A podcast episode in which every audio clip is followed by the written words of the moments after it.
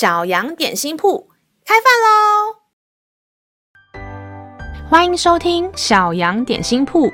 今天是星期三，我们今天要吃的是勇敢三明治。神的话能使我们灵命长大，让我们一同来享用这段关于勇敢的经文吧。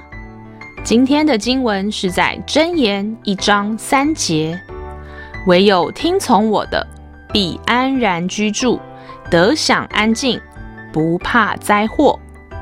亲爱的小朋友，你们知道什么是防空洞吗？老师前阵子去了金门旅游，看到了好多防空洞。金门是台湾军事非常重要的地区，以前金门需要第一线抵抗外敌。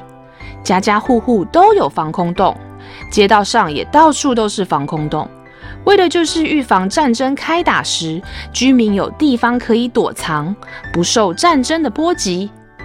防空洞通常都在地底下或是家中的地下室，里面可以储藏一些食物，有水有电。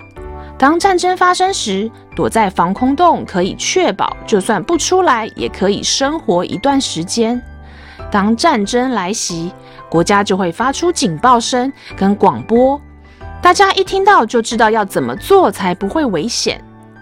这段经文说：“唯有听从神的，必安然居住。”就好像居民听从广播，躲进防空洞，可以确保安全，生命不受危害。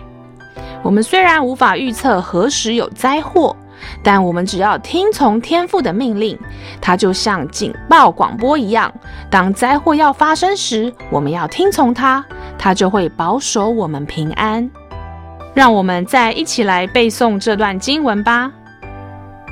箴言一章三节：唯有听从我的，必安然居住，得享安静，不怕灾祸。箴言一章三节：唯有听从我的。必安然居住，得享安静，不怕灾祸。你都记住了吗？